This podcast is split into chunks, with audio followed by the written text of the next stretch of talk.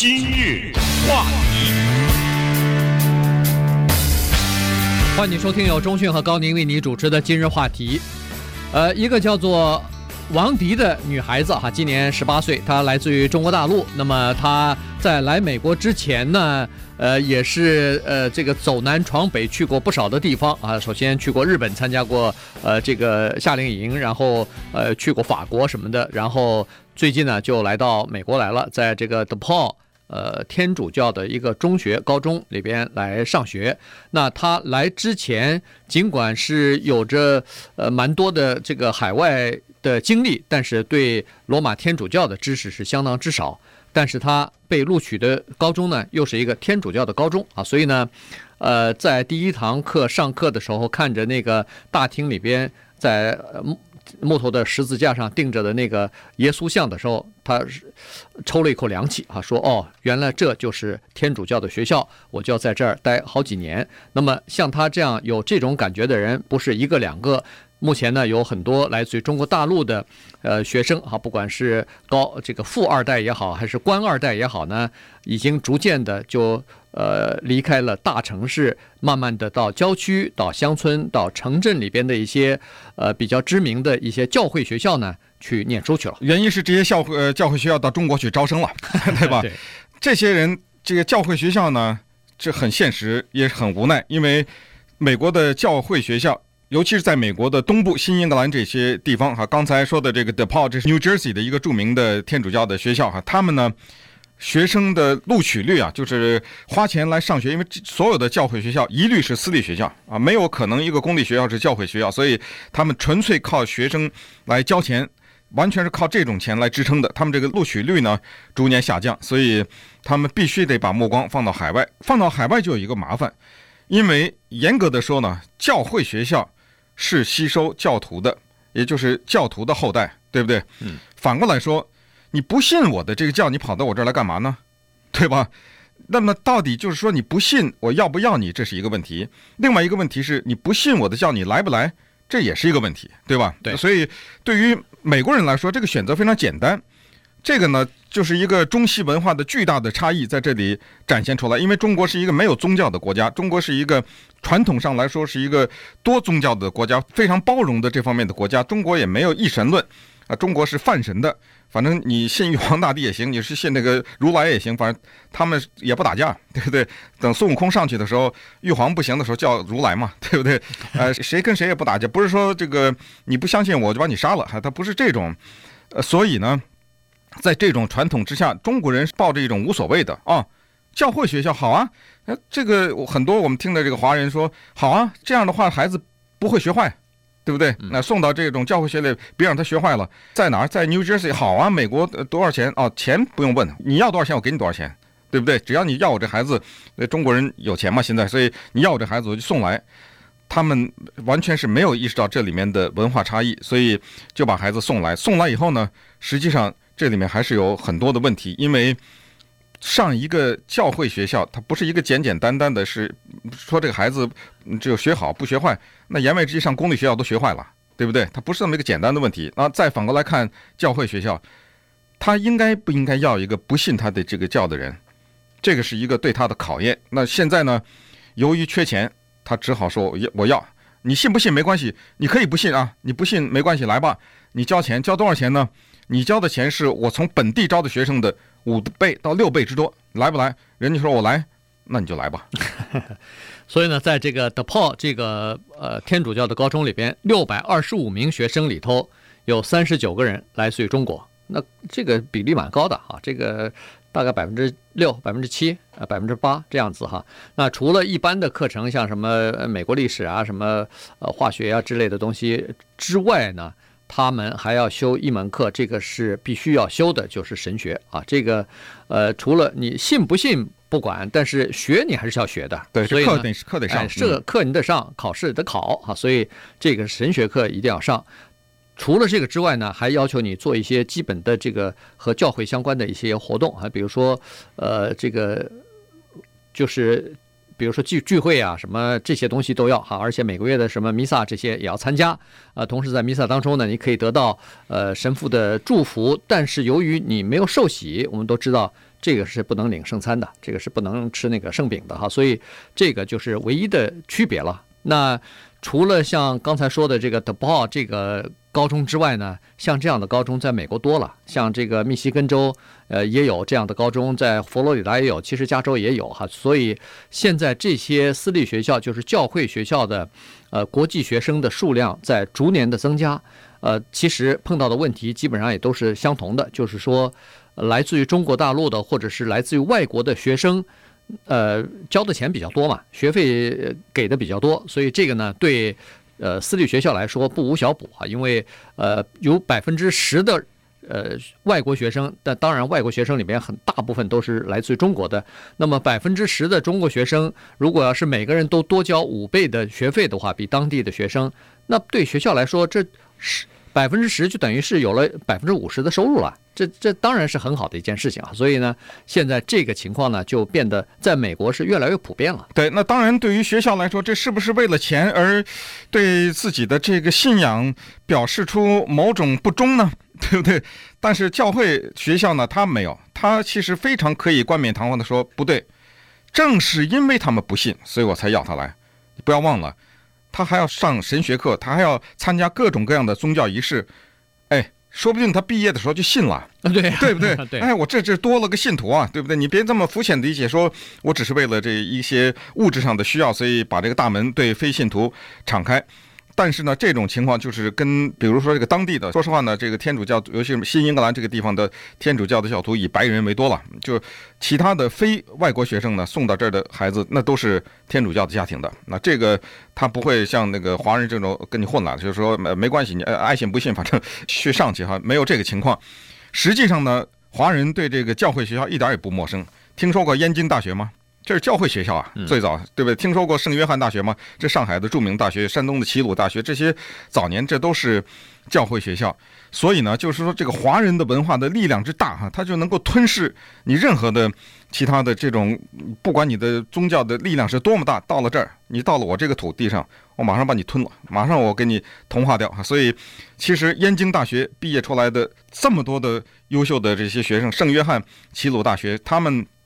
在中国的，尤其是知识界、文化界，大放光彩哈。但是你没听说过有几个著名的牧师从这儿毕业出来，对不对？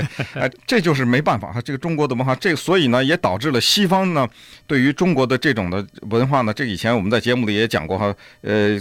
可能您忘了，就再次提醒，就是产生了一个非常贬低华人的词汇。这个词汇，这种词不能轻易用啊，这绝对是侮辱华人的。当时早年就是基督教呢传播到日本和中国这种地方的时候呢，为了吸引当地的信徒，就给点好东西，就给点吃的。主要是中国人和日本人喜欢吃米嘛，所以传教的时候就说：“哎，今天啊，我们这有一个布道会啊，凡是来的人都给米，给大米。”那个华人说：“哦，给米，那你让我信什么我信什么，只要你给我米我就信。”于是就产生了一个侮辱的词汇，叫做 “rice Christian”。那这个是骂人话啊，就是大米基督徒。什么叫大米基督徒？就是根本我还没听你这个东西是什么，我为了好处我就来了。那这种呢，可以适用在有些人怀着一些私心跑到教会里去啊，什么找男女朋友的呀，还有些人去。扩大自己的这个生意的等等哈，这些一律被贬低为叫 rice Christian 啊，叫做大米基督徒。那当然后来因为这个字带有浓厚的这个贬低的意思，就轻易不怎么用了。但是呢，它的确是，我认为是的确的相当深刻的反映了。文化和精神，以及整个对这个物质的这种，就两个文化哈，就是一个有宗教的文化和一个无宗教文化之间的差距。也就是华人的子弟说：“哎呀，去吧，没关系，他就信不信你，你该上什么上什么，反正你别学坏就行了。”这是对一个宗教的非常肤浅的理解。实际上，真正的你要进到这个里面去，它整个的是会改变你对世界的理解，对人生的理解。从这个世界是怎么来的，从人是怎么来的，人应该怎么生活，然后。它涉及到你的婚姻，涉及到对重大的社会问题的看法。等你长大成人了以后，你在投票的时候，你要是投出哪一方面票，这这些都是最后宗教会在你身上发酵的。那稍等会儿我们再看一看。那么这些基本上没有什么信仰的外国学生，尤其是中国大陆的这些有钱人的子弟，来到美国的教会的高中里面，他们的生活是怎么样的？今日话题。欢迎继续收听由中讯和高宁为你主持的今日话题。这段时间跟大家讲的呢是来美国教会学校里边读书啊，这里头主要指的是高中、呃中学的这个教会学校、私立学校的读书的一些中国的富家子弟，现在是越来越普遍了哈。原来来的时候呢，是进入到一些比较大城市里边的呃一些私立高中，但是显然这个大城市里边私立高中啊，已经容纳不下这么多人了，所以后来的人呢，就只好大城市大城市的这个私立高中进不去呢，咱就进那个郊区的。然后再进到小的城镇里边的哈，因为有很多，不管是加州也好，其他的，尤其是新英格兰东北部地区，还有佛罗里达，有很多这样的学校呢，都是在相当偏远，就是离这个大城市稍微远一点的地方啊，有的时候开车要两三个小时，呃，才到的一些地方啊。那么，呃，在这个情况，就是说这种情况现在已经相当的普遍了。那为什么教会的学校愿意收中国的留学生呢？呃，原因比较简单哈，最主要的一个直接的原因就是钱呢，就是这个呃学费。中国学生交纳的学费，刚才说过了，是当地学生的五倍之多。那这个钱怎么算出来的呢？是这样算出来的哈。首先，他们来呢是大部分是要交四万多块钱哈。那么，呃，有的地方可能五万块钱说不准。这是一年呢啊，这是一年。那这个呢，一般来说都是全包的，就是住住在学校里边啊。这是 boarding school 寄宿学校，既包住也包吃。当然，除了寒暑假你不能。他就不给你提供吃和住了，那你要出去啊。那么其余的这个只要是上课时间，你基本上都是住在学校里边，吃在学校里边。那这个呢，比当地的人贵贵了很多啊。这个就是吃和宿住的问题，因为当地的学生大部分都不是住宿的嘛，都是回家的，所以人只交个学费，不要交这个食宿费了哈。但这还不是。完全全部的原因就是贵这么多，全部的原因还在于说，像这些教会学校里边呢，他们的这个学生的家长啊，第一。是经常要到教会里边，就是到这个学校里头要帮忙的。除了帮忙之外，还要进行一些筹款的活动啊。呃，不能说是三天一筹款，五天一呃，这个一个餐会。我跟你讲，私立学校就是这样，对，但动不动这个马上信就寄到你家来了。对，然后要钱呢，各种各样的活动，然后你就写支票吧，哈，这样是第一。第二呢，他还愿意培养自己的校友啊，就是毕业生之后呢。如果有了经济能力以后呢，再回馈到学校里边去啊，就是作为这个积极回报，呃，学校母校的这个校友。可是基于他们对中国学生的了解呢，说第一，中国学生这些孩子来了以后，父母亲不在这儿啊，所以呢，你即使寄信寄到寄到哪儿去啊？这父母亲的地址在中国大陆呢，呃，也不可能把钱寄过来哈，所以父母亲在资金筹措方面没有办法帮上忙。再加上这些学生毕业以后，恐怕也很难再回报自己的学校，于是他们就把不知道怎么算了啊，不知道怎么算了一下，说 那那这样的话，您就多交点学费吧。哎，太理解了啊，他们了解中国人现实。教会学校是精神啊，中国人现实，这没有办法，不能否认哈。这个中国人非常的现实，非常强调一些物质上的要看得见的这个收获，你玩那虚的不行啊。所以这一点呢，这个学校也非常明白。所以他们在什么北京、上海啊、广州啊这些地方设立招生办公室的时候呢，他也知道该怎么对中国人讲话啊，该知道用什么样的办法说服这些有钱人，让他们把自己的孩子送到这儿来。为什么呢？因为在他们这些。